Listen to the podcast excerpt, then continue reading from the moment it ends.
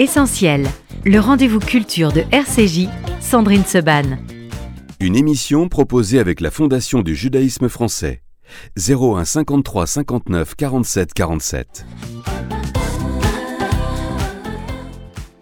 Bonjour à tous, merci d'être avec nous dans Essentiel, un livre totalement essentiel. Ce matin, Adèle Vendrette, bonjour. Bonjour. Merci beaucoup d'être avec nous. On va parler avec vous d'Inconsolable euh, qui euh, est paru aux éditions Gallimard. Adèle Vendrette, vous êtes philosophe, vous êtes euh, directrice de France Inter, vous avez écrit notamment La vie ordinaire et exceptionnellement ce matin pour vous interroger à mes côtés Margot Siffer. Bonjour Margot. Bonjour Sandrine, bonjour Adèle. Bonjour Margot. Adèle, l'émission s'appelle Essentiel. On l'a rebaptisée ainsi mmh. après, vous imaginez bien, après le confinement pour rappeler à quel point la culture était essentielle pour nous sur cette antenne et, et sur la vôtre ô combien, France Inter. Du coup, je pose souvent comme question à mes invités, comme première question, qu'est-ce qui est essentiel pour eux dans la vie? Et ça peut être question totalement sérieuse, la réponse mm. peut être totalement sérieuse ou totalement futile. Donc ça peut être, voilà, ça peut être le chocolat, ça peut être les dragibus, enfin ce que vous voulez, vous voyez ce que je veux dire. Je vois très bien. Voilà, vous avez euh, amplitude totale pour répondre. Alors je vais vous faire une réponse de circonstance parce que pas plus tard que ce matin, j'ai dit à mon fils de 7 ans euh, qui prenait mal une remarque, un truc, et je lui dis mais tu sais la chose la plus importante dans la vie, c'est de savoir rire de soi. C'est l'autodérision. Et c'est vraiment ce, c'est ce qui va te sauver de toutes les situations, etc. Et donc, je lui ai présenté comme étant la chose la plus essentielle dans son éducation aujourd'hui. Donc voilà, je répondrai donc ça. Voilà. L'humour, l'autodérision. Ça, nous va très bien, surtout ici sur cette antenne, vous l'imaginez bien. Euh, de l'humour, il y en a un petit peu dans votre livre, Adèle Van mais il faut le, voilà, bah faut, le, faut le chercher. En tout cas, euh, c'est un très très grand livre. Euh, c'est un livre duel par moment parce qu'il y a à la fois une écriture euh, qui est très simple, qui pourrait même être parfois l'écriture d'une enfant qui dit papa, euh, j'aimais papa comme ça ou j'aimais papa comme ci ou papa mmh. était comme ça. Et euh, par moment, évidemment, c'est la grande philosophe qui est là et qui va puiser dans la littérature, dans la philosophie, non pas des moyens de se consoler parce que inconsolable, mais qui va les citer pour faire progresser son cheminement euh, intérieur. Euh, à quel moment, Adèle Vendrette, vous vous êtes dit, euh, je vais raconter, alors est-ce que c'est vous, est-ce que c'est pas vous, c'est une autre question, mais on sent bien qu'il y a beaucoup de vous. À quel moment vous vous êtes dit, il faut que je raconte, que j'écrive, que je pose, même si, comme vous le dites à un moment donné, poser, c'est faire en sorte que les choses existent? Le livre ne découle pas d'une décision. Je me suis pas dit un matin, tiens, il faut que je raconte ce que je suis en train de vivre, il faut que je, il faut que j'écrive un livre sur mon père qui s'apprête à mourir ou qui est déjà mort parce que le livre a été écrit sur une, période de, temps assez, assez longue finalement, en tout cas un peu différente de celle que je raconte dans le livre. Et c'est pour ça qu'il y a une narratrice à la première personne qui évidemment me ressemble beaucoup puisque c'est mon histoire, euh, mais que j'ai choisi d'en faire un livre et pas un, et pas et pas un journal intime. Mhm. Euh, et j'ai choisi de construire. Il y a une unité de temps, il y a des personnages principaux, des personnages secondaires, un chat, enfin voilà et beaucoup de choses qui, qui sont en fait le résultat d'une construction littéraire à partir de mon expérience que j'ai choisi de, de, travailler de la manière la plus vive possible. Euh, c'est-à-dire mon père a été malade deux ans et demi. Euh, entre le moment où on a su qu'il était malade et on savait d'emblée qu'il n'allait pas s'en sortir, parce qu'il a eu un glioblastome, donc c'est une tumeur au cerveau euh, incurable. Euh, et le moment où il est mort deux ans et demi plus tard, euh, j'ai traversé ce que beaucoup de gens connaissent dans l'annonce d'une maladie incurable, et je l'accompagnais en fin de vie, etc. Et puis, et puis le, le, le livre s'est écrit d'abord sans que je m'en rende compte. J'avais besoin non pas de raconter ce que je vivais, mais de, de, de, garder trace de, de, de cette expérience pour essayer d'en faire autre chose. Au fond, le livre, il est né de ça de l'envie de transformer ce que j'étais en train de vivre et qui s'imposait à moi et encore plus à mon père en quelque chose d'autre, un livre, euh, des idées qui me venaient, parce qu'alors ça voulait dire que, ce que j'étais en train de vivre n'était pas absolument inutile ni gratuit. Et au fond, je crois que c'est ça qui m'a sauvée, vraiment. Mmh. C'est de, savoir que, que ce que je vivais pouvait donner lieu à autre chose. Parce qu'alors ça voulait dire que j'étais du côté de la, de, la, de la vie, en fait, tout simplement. Margot pour rester sur euh, cette question de, l'écriture de ce livre, vous dites euh, dès le début quasiment qu'on n'écrit pas bien quand on est vraiment triste. Vous dites qu'on écrit sans le cœur, comme on respire par automatisme, que c'est une question de survie, qu'il s'agit de tout sortir, mais pas de mettre en forme. La toute première phrase de votre liste, si j'entre ici en perdant, donc vous êtes honnête sur le pouvoir que finalement les mots et l'écriture n'auront pas sur votre état euh, de tristesse.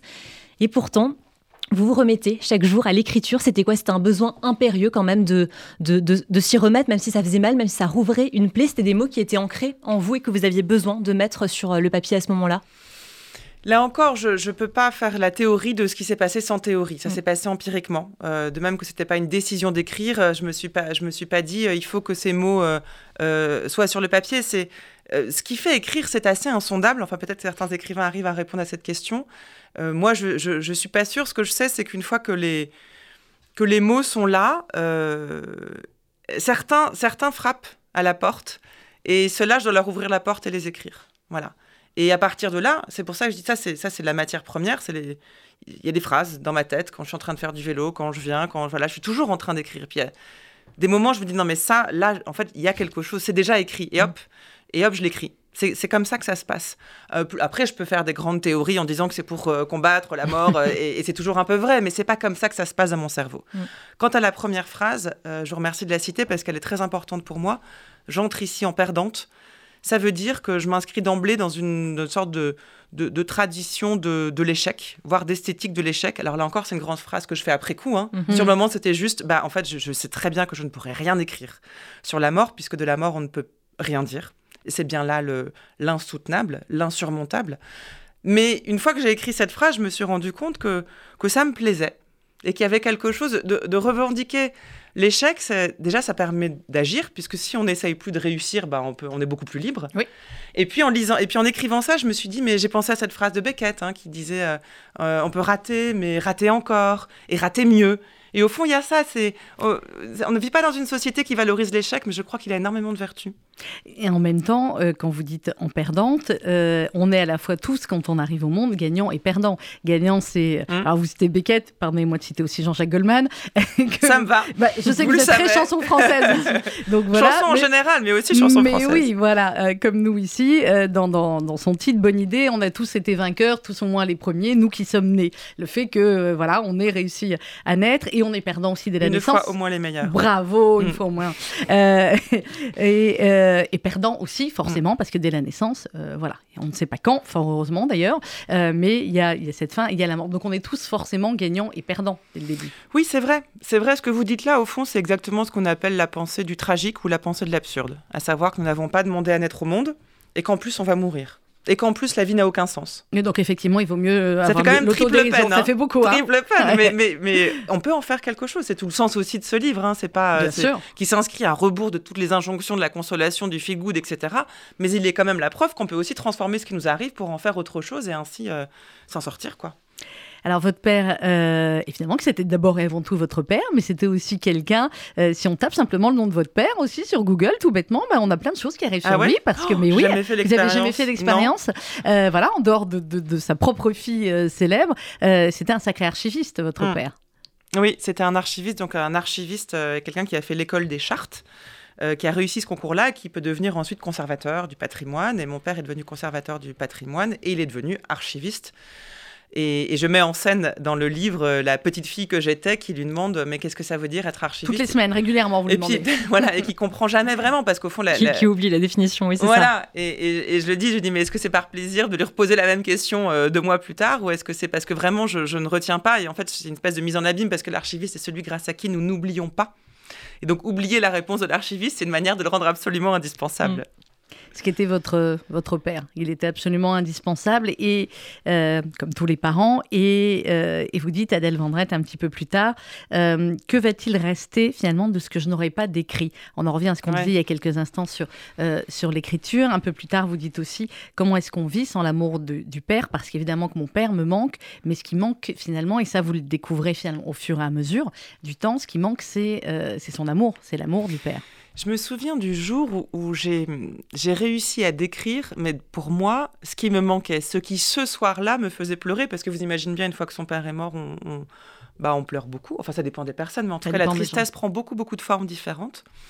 Et, dans mon cas, je me souviens très bien euh, de, de, ce, de, du jour où j'ai réussi à identifier ce qui me faisait pleurer ce jour-là, et c'était de me dire, mais avec la mort de mon père, je perds le regard de mon père, et je perds l'amour qu'il y avait dans ce regard. Et ça a l'air de rien, enfin ça a l'air d'être une phrase comme ça, mais au fond, on, se, on, naît avec le regard de nos parents sur nous-mêmes, et ce regard est bien souvent déterminant, pour le pire et pour le meilleur. Bien sûr. Et, se dire que avec la mort de mon père, je perdais quelqu'un qui m'aimait aussi, avec ce type d'amour qui lui appartenait, qui n'est pas l'amour que me porte ma mère, que me porte euh, mon compagnon, mes frères, mes enfants, etc. C'est un type de tristesse qu'on ne peut pas devancer, qu'on ne peut même pas imaginer, comme beaucoup de choses dans cette expérience-là. D'ailleurs, on, on, ne peut pas se préparer à, ce qui se passe, et qui, et qui crée une, vraiment euh, un gouffre euh, gigantesque dans lequel on a peur de s'engouffrer, précisément parce que parce que c'est un manque dont on sait qu'il ne sera jamais comblé. Et ça, c'est d'arriver à le nommer déjà, ça permet d'aller mieux. Parce qu'une fois mm. qu'on nomme mm. ça, je sais pas comment vous dire, c'est comme si tout d'un coup, euh, tout ce qui relève d'une espèce de, de, causalité qui en fait est absolument absurde, bah, nous aide quand même à tenir bon. Margot. Il y a aussi cette question de, la temporalité dans, votre livre. Donc, c'est un livre qui est organisé selon les saisons. Mm. On commence par l'hiver, s'ensuit évidemment le printemps, l'été, l'automne. On revient euh, à l'hiver, donc comme un, cycle, une année qui s'est écoulée, peut-être aussi un éternel recommencement. il y a ce paradoxe-là entre euh, le fait qu'en un an, évidemment, vous avez perdu votre, votre père, votre monde à vous est totalement euh, désaxé, plus rien n'est à sa place, mais pourtant, le monde autour de vous, mm. lui, reste inchangé, il n'y a rien qu'à bouger euh, d'un iota, la vie continue. Et donc, il y a vraiment ce paradoxe entre votre propre monde à vous, Adèle, et le monde autour de vous. C'est ça, c'est que j'essaye de décrire ce que, ce que ça fait tout simplement, mm. que, de, que de perdre son père, comment ça se traduit physiquement, euh, émotionnellement, géographiquement, enfin tous les aspects de l'existence sont, sont, sont, décrits, sont sondés. Et, euh, et, je, me rends compte qu'au fond, quand, euh, quand on perd son père, je, ne me remettrai jamais de cette voilà euh, mm. père père repère enfin voilà les lacaniens s'en donnent à à cœur joie vous pouvez bien l'imaginer euh, on perd pas simplement un repère mais c'est le, le monde qui change complètement pour la personne qui, qui elle-même a fait cette perte-là. Mm. Le monde n'a plus rien à voir et pourtant c'est exactement le même. C'est ça. Et donc ça isole énormément. Ça aussi, il faut le comprendre hein, quand on fait, l'expérience d'une telle perte, c'est qu'on se sent absolument seul, même si on est très entouré, et même si tout le monde autour de soi essaie de nous consoler, parce que le monde dans lequel on est est un monde euh, désaxé, parce qu'il a perdu euh, celui qui pouvait jouer le rôle d'un axe, même si un père, au bout d'un moment, c'est pas non plus la... Pendant très longtemps, ça peut être la personne la plus importante de notre vie, puis après, euh, fort heureusement, d'autres personnes peuvent jouer ce rôle. Mais il est là, en arrière-fond. Mais en fait, oui, puis on ne le mesure pas vraiment. Enfin, j'avais jamais réalisé ou pris conscience du, du rôle que pouvait jouer mon père dans mon existence. Et le simple fait qu'il ne soit plus là, mais plus là du tout, ça aussi, c'est très difficile à imaginer. Quand je dis que c'est le même monde, mais c'est un monde sans lui, donc un monde différent, c'est pas juste qu'il est absent. Et là, mais là, on manque, on manque de termes pour mmh. dire ça. Mmh plus là, bah oui, mais ça veut dire qu'il peut revenir. Absent, il peut être présent. Disparu, donc hein. Et en fait, c'est là où on se dit, mais la langue française est ainsi faite qu'on tourne autour du pot. Et quand on dit il est mort, en fait, on ne sait pas trop ce qu'on dit, parce qu'on ne sait pas trop ce que c'est que la mort. Et une fois qu'on a dit le mot, on ne sait pas ce que ça veut dire. Et cette frustration-là, cette impossibilité, cette impossibilité de nommer ce qui est, ben c'est sans doute ça qui me fait écrire, qui dit non, non, mais ok, on peut rien en dire, ou tout a déjà été dit, mais enfin quand même, moi je vais essayer de, tracer un sillon là, de creuser tout ce qui est arrivé, et d'essayer de voir ce qu'on peut en sortir pour essayer quand même de, de, de faire quelque chose de cette expérience.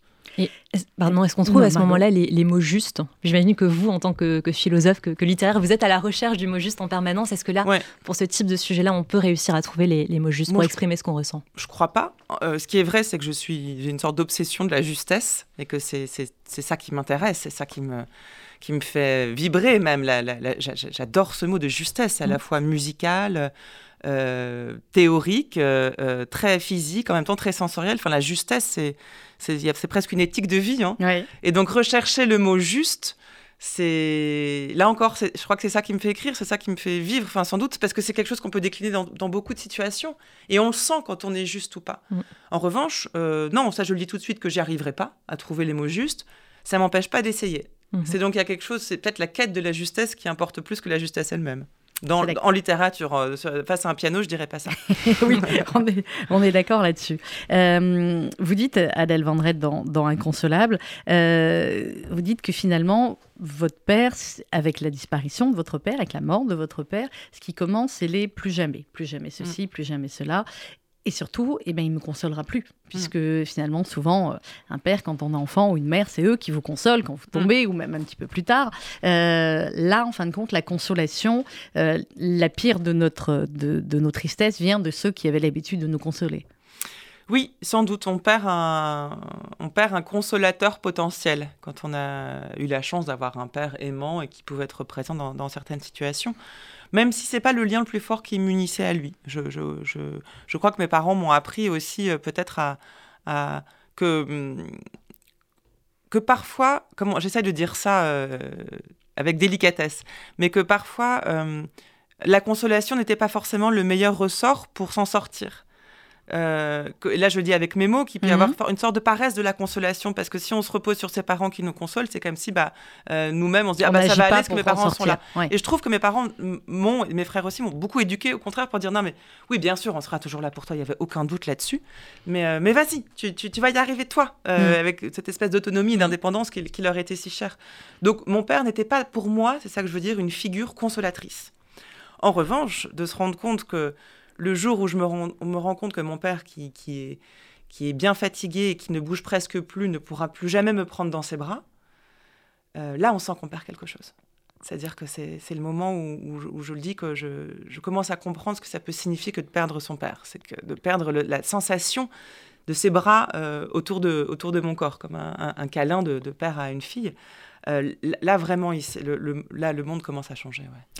Et la vie euh, est là, même quand elle s'en va d'un côté, elle arrive de l'autre côté, vous êtes enceinte. À ce moment-là, vous allez le dire à votre père. Voilà, c'est-à-dire que je découvre euh, ma grossesse euh, très tôt, dans ma grossesse, à quelques semaines, et généralement, Enfin voilà, on sait que c'est pas une annonce qu'on fait tout de suite parce qu'on sait que les débuts de grossesse sont très, sont très aléatoires. Voilà, on ne sait pas du tout ce, qui, ce, que, ce que le petit embryon qu'on porte en nous va, va devenir. Et puis comme je savais que mon père était vraiment très très mal en point et qu'il n'en aurait plus pour longtemps, je me suis dit, je, je, je, je veux que si, ce, si, cet embryon devient un fœtus et un bébé et, une vie, euh, je veux qu'un lien soit, soit, soit, fait entre les deux. Et donc je l'ai dit à mon père qui à ce moment-là ne... Euh, comprenait les choses mais n'avait plus de mémoire, hein, était quand même, enfin, on ne savait pas trop, et je lui ai dit sans savoir s'il allait l'entendre, le comprendre et s'en souvenir. Et au fond, le fait de lui dire a été, euh, a provoqué en lui une émotion que j'avais pas vue sur son visage depuis longtemps puisque c'était une émotion d'une vraie joie sincère et, et, pleine et sans, euh, euh, sans, sans, le masque de la, de la, de la, douleur, ou de la mmh. peur ou de la mort imminente. Et donc, rien que pour avoir provoqué cette émotion-là chez mon père, je suis contente de l'avoir fait. Et puis oui, euh, moi qui me revendique tellement terrestre, sans transcendance, sans mysticisme, je suis quand même contente que par ma parole, il y a eu un tout petit lien entre les deux. Mmh. Voilà. On va marquer une respiration musicale, Adèle Vendrette, euh, et on va continuer à parler avec vous et avec Margot Siffer d'Inconsolable aux éditions Gallimard. Laurent dit, My Song of You. on a choisi évidemment en fonction de, de vos goûts et des goûts de votre papa. On se retrouve dans un instant.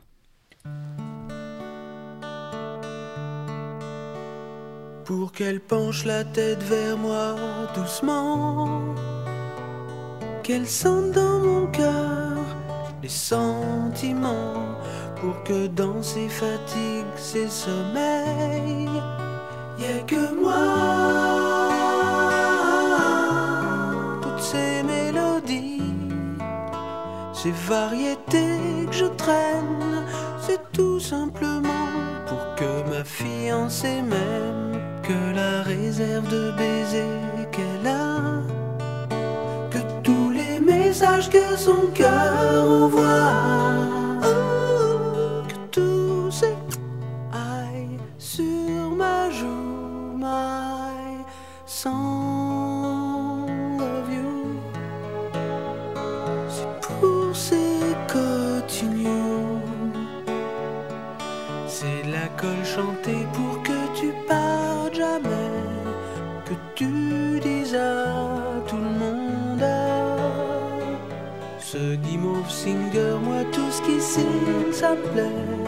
Voilà pourquoi tu bouges. I sing my song of you. Pour que les beaux bateaux, les jolis avions la laissent tranquille rêveuse à la maison. Que ces itinéraires, toutes ces croisières, ce soit moi.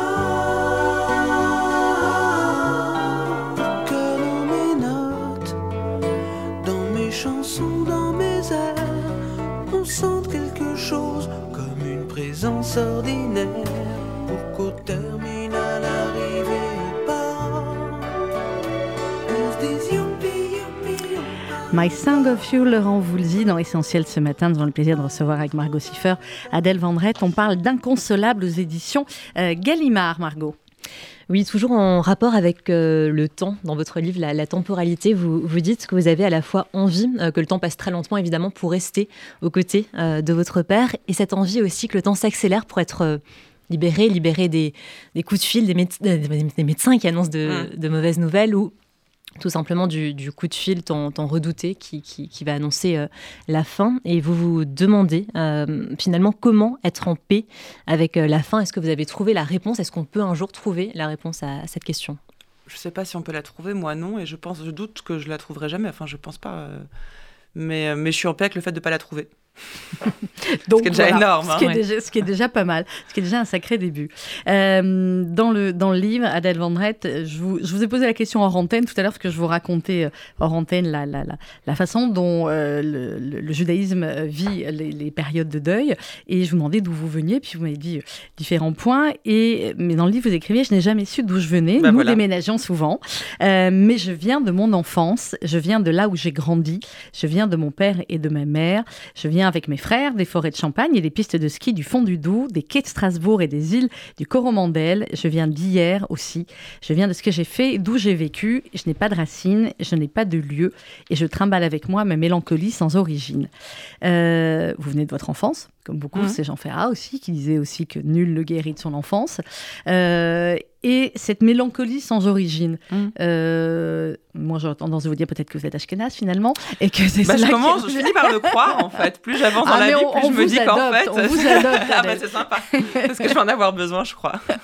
Avec, vous voyez les mots que j'emploie. Hein euh, voilà, après, là, c'est plus la philosophe, il va falloir, c'est la psy. Cette mélancolie sans origine, elle est, elle traverse le livre. C'est aussi un des fils rouges. Cet inconsolable, évidemment, il vient de la mort de votre père, mais vous dites que même avant, ben, vous inventez quasiment des trucs pour dire pourquoi vous seriez triste alors que vous étiez triste sans raison. Oui, c'est ça. En fait, je, pour moi, inconsolable euh, renvoie à deux situations. Il y a inconsolable euh, l'état dans lequel se trouve une fille qui vient de perdre son père et qui sait qu'on ne pourra pas la consoler en tout cas pas bientôt, de cette, de cette mort. Et c'est aussi une hypothèse de pensée pour moi. C'est euh, le mot qui décrit l'état dans lequel nous naissons tous, c'est-à-dire que je pense que nous sommes de naissance inconsolables, que nous naissons avec une perte, un manque, une brisure, une fêlure, nommez-le comme vous voulez, mais qui fait que on avance dans la vie avec cette espèce de manque ou de, tristesse parfois qu'on n'arrive pas à nommer et qui nous fait aller vers des, des, bras pour nous réconforter, vers certaines personnes et qu'en fait c'est jamais exactement la bonne personne, c'est jamais exactement les bons bras et ce manque-là, en fait, on ne le comblera jamais.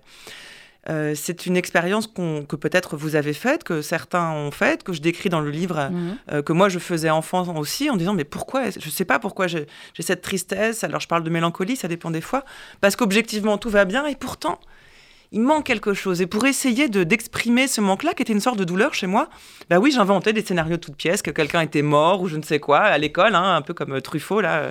Mhm. Euh, voilà, on peut raconter des choses juste pour. C'est en fait c'est une sorte de cri de détresse et c'est le seul recours qu'on a parce qu'au fond, encore une fois, tout va bien, mais il y a quelque chose qui ne va pas. Il y a un manque qui est là. Et, j'aimais l'hypothèse dans le livre que peut-être ce, manque-là, c'est celui de l'éternité. Qu'au fond, mm. nous, sommes inconsolables car nous savons, même de manière très inconsciente depuis notre naissance, que nous allons mourir. Et donc que cette vie a un terme. Et, comment, comment se remettre de ça? Au fond, une chose est de l'accepter, d'accepter la fin, comme vous le disiez. Une autre est d'être absolument euh, euh, tranquille et de se sentir absolument satisfait et plein au cours de cette existence. Et ça, c'est le travail de toute une vie. L'une des, thèses, l'un des messages de votre livre, c'est aussi de dire qu'évidemment, lorsqu'on traverse une, telle épreuve, des consolations euh, existent. Ça peut être euh, une personne qui vous tend la main, quelqu'un mm. qui vous fait un câlin, qui, qui vous écoute simplement euh, parler. Donc, ce sont des consolations. Mais vous dites que ce ne sont pas des consolations ultimes, au mm. même titre que, par exemple, la philosophie, la littérature, la musique, les, les œuvres d'art. Ce sont des consolations, mais pas des consolations ultimes. Pour vous, quel est le rôle de la culture au sens large du terme lorsqu'on traverse une telle épreuve? Alors, je vais vous choquer. Allez-y. Dites-moi. Alors, je ne sais pas comment ça se passe chez vous dans votre radio, Adèle Vendrette, sur France Inter, mais sur RCJ, ce que j'ai oublié de vous dire, c'est qu'on est totalement libre. Allez-y, dites ce que bien. vous bah, voulez. Sur France Inter, on est très libre aussi. On nous reproche souvent, hein, d'ailleurs, mais au contraire, c'est le, le, le, mot, le mot d'ordre. Euh, je, à titre personnel, je, je ne suis jamais allée vers une œuvre culturelle, quelle qu'elle soit, pour aller mieux. Euh, ça fait plus de 20 ans aujourd'hui que je lis, que je travaille quasiment quotidiennement des textes philosophiques, enfin un peu moins depuis un an parce que c'est moins mon travail, mm. enfin quand même. Euh, ce sont les, philosophes qui m'accompagnent sont des compagnons de vie. Je les, je les, je les consulte comme j'appellerais un ami, vraiment, et puis parfois ils me parlent. Socrate, temps en temps, voilà, bah, d'ailleurs dans mon livre, tout d'un coup ils surgissent, mais ce sont des personnages. C'est pas des tiens, Bergson dit ça sur la mort, c'est tout d'un coup, paf, il arrive et donc bah, je lui donne la parole. Euh, mais, mais ça ne m'est jamais arrivé de, de lire un texte de philosophie et d'être moins triste voyez ce que je veux dire mhm. et, la musique qui a un rôle très important pour moi et que je et pour votre père, ouais. Ouais, c'est ça. Euh, ça me rend pas moins triste, ça me rend moins seul. Pour moi, mhm. c'est ça que, fait la culture, ces œuvres culturelles, musicales, littéraires, philosophiques, artistiques au sens très large, elles m'accompagnent. C'est-à-dire, j'investis vraiment le mot de compagnon, de compagnie, parce que c'est ce qu'on peut souhaiter de mieux dans l'existence. Je ne crois pas qu'on sera jamais moins seul, mais on peut être seul avec les autres. Et là, on est bien armé pour faire face aux épreuves. En même temps, c'est ce que fait votre livre, euh, Adèle Vendrette, Inconsolable. Euh, il va consoler beaucoup de gens. Je pense que vous vous rendez compte. Nos, éditeurs le savent. Personnellement, j'ai perdu ma maman il y a un peu plus d'un an. Et euh, Maître Ariel Goldman, président du, du, a perdu son père, le grand rabbin Goldman, en septembre. C'est lui qui vous a lu en premier et, euh, qui m'a dit lis-le absolument. J'ai dit mais oui, mais c'est prévu puisqu'elle elle doit venir. et donc on a la lecture je veux dire, journalistique que vous faites vous aussi pour interviewer euh, quelqu'un comme vous. Et euh, Dieu sait si, mm. vous êtes une personnalité euh, avec tellement de facettes. Et il y a la lecture évidemment personnelle qui, je crois, va faire énormément de bien à tout le monde. Donc quand vous dites on ne lit pas quelque chose pour aller mieux, non, mais, mais on pour peut être moins lire. Seul.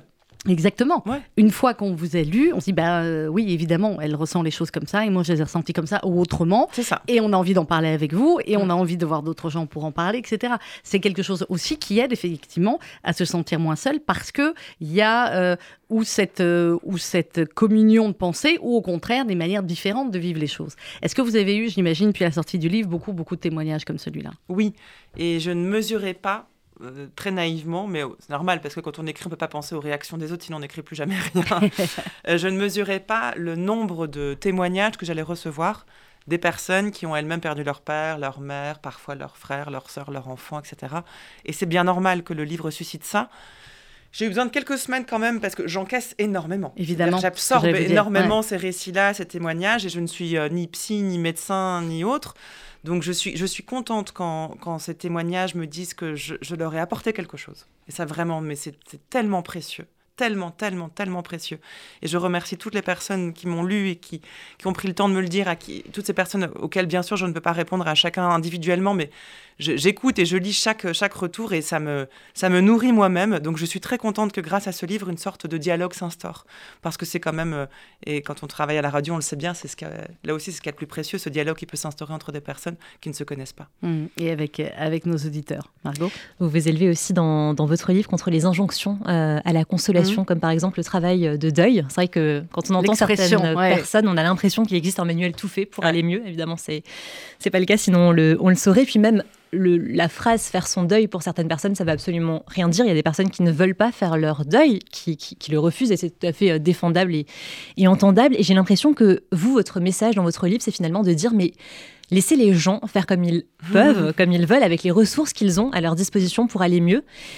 Et que si ces personnes-là n'ont pas envie d'aller mieux, du moins au début, c'est pas très grave. Et c'est d'ailleurs vous ce que, ce que vous dites. Vous, vous dites que vous étiez plongé dans une histoire d'amour toxique avec la, tristesse et que sortir euh, de cette tristesse c'était aussi prendre le risque de, perdre le, souvenir de, votre père, etc. Oui, pour être tout à fait exact, non, je parle pas de moi quand je parle d'amour, euh, d'histoire d'amour toxique avec la tristesse. Je décline les différentes façons qu'on peut avoir de vivre avec la tristesse. Ça peut être toxique, mhm. effectivement. Je dis qu'on peut se calmer à la tristesse quand on se rend même pas compte qu'en fait c'est ça qui nous constitue depuis notre naissance et c'est le cas pour des personnes qui naissent avec ce fardeau qu'est la tristesse, qui appartient aux générations précédentes, qui peuvent mettre toute une vie et tout un travail de psychanalyse mm, pour, arriver à nommer ça. Et que parfois on le nomme jamais, donc on se le trimballe toute sa vie. Euh, mais c'est pas c'est pas mon histoire. C'était pas c'était pas cette pas de cette manière-là que j'ai vécu mon rapport à la tristesse. En revanche, ce que ce que je dis et ce que je pense, c'est que euh, il faut bien comprendre que quand on fait ce type de perte, euh, il y a un moment où la tristesse est le seul lien qui nous unit à la personne qui n'est plus. Mm. Et donc, on peut avoir envie d'en prendre soin. Et, surtout que le, ce qui terrifie quand, euh, face, quand on est face à la mort, c'est l'oubli. Et il reste plus rien au fond. Mm. Avec quelqu'un de mort, il reste des souvenirs, des photos, des, photos, mais les photos c'est pas vivant. Mais tout ça c'est très frustrant. Et au fond, il y a un temps qui peut être plus ou moins long selon les personnes où la tristesse est le lien le plus direct avec la personne qui n'est plus. Donc on peut avoir envie, on peut vivre comme une insolence le fait qu'on nous, nous, demande d'aller mieux ou de sécher nos larmes, mm-hmm. en disant mais je suis pas prête au fond. Déjà parce que ça demande une énergie énorme qu'on n'a pas, qu'on n'a pas à ce moment-là. Mhm. La tristesse enlève énormément d'énergie. La mort nous, nous coupe les, les, les, les, jambes, au fond. C'est vraiment très physique. Hein. Donc ça prend du temps de se reconstituer. Puis il n'y a pas un temps euh, universel. Ça, c'est très important. Et puis voilà, on, il ne faut pas penser que la tristesse, qu'on doit, se qu'on doit se débarrasser de la tristesse pour aller bien. On peut tout à fait apprendre à vivre avec cette tristesse et retrouver le goût de la vie, de l'existence et être tout à fait heureux. Et c'est mon cas aujourd'hui. C'est vraiment ça. C'est que je sais très bien j'ai appris à composer avec cette tristesse, comme, euh, avec un animal domestique euh, qu'on voudrait pas, quoi, mhm. qui est là et il vit chez nous. Bon bah, il faut bien composer avec. C'est pareil avec la tristesse. C'est ce que vous dites à un moment donné également dans, le livre, Adèle Vendrette. Vous dites ce n'est pas du côté de la connaissance que naît l'envie de vivre. Il n'y a pas de leçon de vie. Il n'y a que le goût de la vie et il est là indépendamment du reste. Ce goût de la mm. vie, évidemment, c'est votre bébé qui va arriver. C'est le fait de se dire qu'il y a cette vie aussi qui euh, qui arrive et l'ambivalence, elle est terrible quand on est dans la perte comme ça d'un parent et avec une nouvelle vie euh, qui arrive. Et c'est tout ce qui va faire qu'effectivement, on va vers le printemps, on va vers l'été, on va vers des souvenirs heureux aussi d'été euh, mm. qui, reviennent. En fait, le goût de la vie, je le dis, c'est aussi de l'arrivée de l'enfant. Parce que je prends grand, soin justement de distinguer la mort de mon père de l'arrivée de l'enfant parce que je.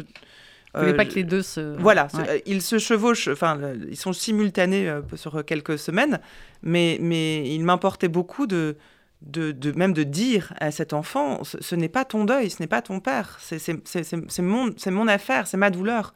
Et bien sûr, tu arrives à ce moment-là, mais, mais ta vie n'est pas la mienne. Et je, voulais, je tenais à tout prix à distinguer vraiment les, les, deux épisodes. Et, et il suffit pas d'avoir un enfant pour retrouver le goût de la vie. Ça aussi, c'est important. Hein. Il faut, faut y être apte, il faut y être disposé.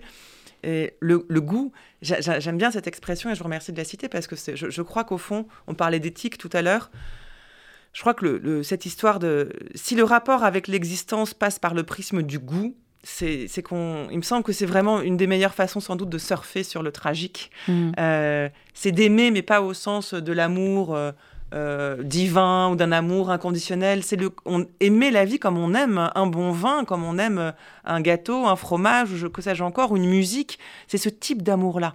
Ce goût-là, c'est à la fois esthétique, sensible, sensuel. Euh, ça a bon goût, ça a mauvais goût. Euh, tous les goûts sont dans la nature. Enfin, tout ce qu'il y a autour du, mot de goût, mm. me paraît déterminant dans notre rapport à l'existence. Et je trouve que c'est pas beaucoup creusé là aussi en philosophie. Certains philosophes parlent beaucoup du goût, hein, notamment mm. David Hume, qui a des pages géniales sur le goût. Mais le goût de la vie, qui est une, qui est une expression qui peut paraître un peu naïve, euh, je crois qu'en fait, elle est beaucoup plus chargée de sens qu'il n'y paraît. Margot, après, il nous reste juste que, voilà, quelques minutes.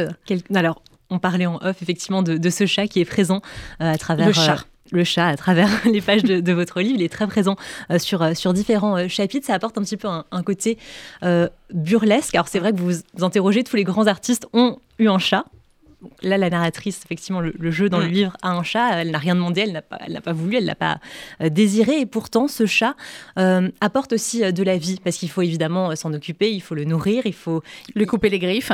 Oui, et puis même il prend, il prend la place dans, le lit de, la narratrice, etc. Et donc, j'ai l'impression que ce chat aussi, qui effectivement apporte un côté un petit peu plus léger, il montre finalement que la narratrice est restée du côté de la vie. C'est ça, ouais. Et qu'elle n'est pas tombée dans, le gouffre. Oui, parce que comme vous le dites, c'est un chat non désiré. Mm. Il faut imaginer la scène où euh, elle est là, elle ouvre la porte de la maison et tout d'un coup, il y a toute sa famille qui est là en disant Tiens, on t'a acheté, on t'a acheté, enfin, on t'offre un chat. Et ce chat, elle n'en veut pas du tout. Mm. Donc elle a cette petite boule de poils toute, toute, toute mignonne, etc., mais qui est précédée d'aucun désir de sa part, et surtout pas un moment où elle est en train d'accompagner son père en fin de vie. Donc le chat arrive au mauvais moment, mais c'est une charge d'âme. Donc elle peut pas le laisser l'abandonner, évidemment. Donc euh, donc euh, y a cette, je décris cette cohabitation qui, en effet, je crois, est un peu le contrepoint burlesque quand même de, du livre, et on peut tout à fait l'interpréter comme étant le, une espèce de rappel à l'existence en permanence, à la vie, quand elle vient, il vient lui mordre les orteils alors qu'elle veut se coucher. C'est à la fois un détail trivial, mais c'est en même temps comme ça que j'écris, c'est-à-dire j'essaie de, de, réfléchir à ce qu'est ce la mort et ce qu'elle nous fait à partir de, du, prisme de, de, la vie ordinaire, mm. qui était le titre de mon premier livre, et c'est vraiment comme ça que ça m'intéresse de, de décrire et de réfléchir aux choses à travers les, ce qu'on appelle le, vraiment la vie ordinaire et qui est encore une fois beaucoup plus digne de, de penser que ce qu'on en dit. Alors, il y a ces personnages secondaires, entre guillemets, Adèle Vendrette dans le, dans le livre. Il y a votre mère, il y a vos frères. Mm. Euh, il y a tout ce qui se dit et ne se dit pas mm. euh, dans une famille, dans la plupart des familles d'ailleurs. Et vous racontez effectivement comment euh, votre père a demandé, je ne sais pas si c'est lui qui avait demandé, ou en tout cas il est incinéré. Mm. Et vous racontez la cérémonie d'au revoir, qui est faite évidemment avec beaucoup de pudeur, avec beaucoup de, de non-dits. vous dites, on aurait peut-être aimé parler un peu plus après, mais vous dites, notre stratégie d'esquive naturelle a pris le dessus. Et tout le monde est allé dans la piscine, on a parlé d'autres choses. Mm. Parce que quand c'est trop dur, on n'arrive pas à en parler. Oui, sans doute. Euh, je crois aussi que cette scène-là, qui est pareil, qui a, une tonalité un peu différente, parce que c'est presque une comédie. Alors, peut-être pas burlesque, mais, mais on n'est pas loin de l'absurde. Oui, parce qu'on n'arrive pas à ouvrir la que... l'urne avec les cendres, et puis on ne sait plus comment faire, et puis enfin voilà. Parce que c'est absurde. Voilà, déjà, je pense que c'est absurde, puis, puis que le, c'est ce qu'on disait, l'autodérision ou l'humour est quand même la meilleure mm. façon de, de dépasser des situations insoutenables. Et puis je vais vous dire, je crois que c'est la scène qui ressemble le plus à mon père oui, oh, je ne l'ai pas eu la chance de connaître, mais euh, ce que vous en racontez, oui. La stratégie d'esquive, c'est voilà, c'est comment on gère avec l'émotion quand elle est trop forte et trop solennelle et qu'elle nous impose des attitudes euh, déjà qui sont presque dictées. Bah voilà, le petit sourire en coin de mon père, c'est ça. C'est bah tiens, on sait pas comment ouvrir l'urne. Bon bah hop, on fait ça. Hein, euh, on met les cendres ici. Bon, Quelqu'un a quelque chose à dire. Bon, c'est pas trop quoi faire. Tiens, on va dire ça. Puis bon, on passe à autre chose. Et ça, c'est voilà. Ça, ça c'était votre père. Bah je trouve que ça lui ressemble énormément. Ouais. Margot, allez, je vous laisse une dernière question. Dernière question. Non, mais on a l'impression finalement que, à la fin de votre livre, que vous avez fait de la tristesse euh, une force. Vous, vous reprenez la plume tout à la fin, un an après la mort de votre père, en disant qu'aujourd'hui vous allez bien, que vous allez bien avec cette tristesse, que si mm. maintenant il n'y avait pas eu ce drame, évidemment vous iriez bien aussi, mais d'une autre façon. Est-ce que c'est heureux finalement de ne pas être consolable? Est-ce que euh, la tristesse euh, peut être un moteur dans, l'existence et que c'est l'addition entre la joie et la tristesse qui, qui fait l'essence même de l'existence? Alors oui, et en même temps, je voudrais pas, je ne fais pas l'éloge de la tristesse. Je ne dis pas qu'il faut être triste pour aller bien, mm. et je ne souhaite à personne de vivre ce que j'ai vécu, et, de, et certaines personnes ont vécu des choses bien plus dramatiques et, terribles que, que, ce que j'ai vécu. Donc je, je, il faut surtout pas rentrer dans une surenchère, une compétition de la tristesse, ni une valorisation de la tristesse. Je ne parle qu'en mon nom, et, et, au fond, j'essaye de montrer que euh, la tristesse a pu être une source de presque d'enseignement pour moi, que j'ai appris quelque chose. Mhm. Parce que, je, là, encore une fois, je ne l'avais pas soupçonné. Puis c'est peut-être une manière pour moi de, de faire quelque chose de ce qui, ce qui m'est arrivé.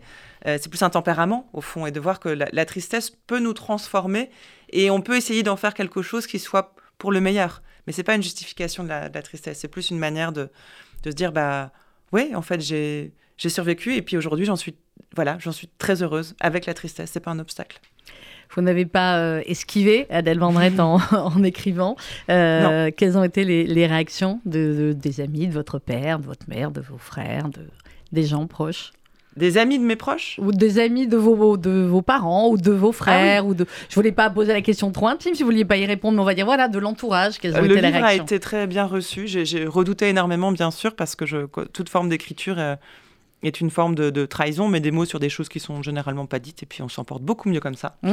Et l'écrivain, euh, lui, il arrive, c'est du poil à gratter, hein, comme le dit Philippe Roth, l'écrivain. Hein, euh, Qu'il dites-vous, mon frère est écrivain quand, un, quand, un, quand un écrivain naît dans une, dans une famille, c'est le début de la catastrophe. Voilà. Donc on redoute toujours ça, et puis en fait, euh, non, tout ça très bien Comment vous faites, vous, dans votre famille? Est-ce que vous êtes deux C'est pour vos enfants que ça va être compliqué. Bah, voilà, on se passe... voilà, c'est jamais agréable d'être... voilà, d'écrire... Enfin, en tout cas, l'écrivain n'est jamais le mieux habilité à s'occuper du quotidien des enfants. Quand il a un autre travail en plus, c'est compliqué, etc. Donc euh, on jongle. Ah, mais c'est formidable d'avoir deux, deux têtes pensantes comme ça chez soi. À mon avis, c'est ce que doivent penser ou ce que penseront peut-être dans quelques années vos, euh, vos enfants. Euh, Adèle Vendrette, merci beaucoup d'être venue sur RCJ. Tout va bien chez vous à France Inter? Très bien. Ça fait combien de temps maintenant que vous avez pris la, direction eh ben, Ça va faire euh, un an, c'est ça, c'est en mai dernier. C'est bien, hein enfin, un métier passionnant. Hein ouais, ouais, passionnant, vous l'avez dit. Exactement. Épuisant et passionnant. C'est ça. Mais passionnant. Merci Margot de m'avoir accompagnée pour cet essentiel ce matin. Euh, Adèle Vendrette, Inconsolable, c'est à lire absolument et euh, c'est paru aux éditions Gallimard dans quelques instants. le journal de la mi-journée.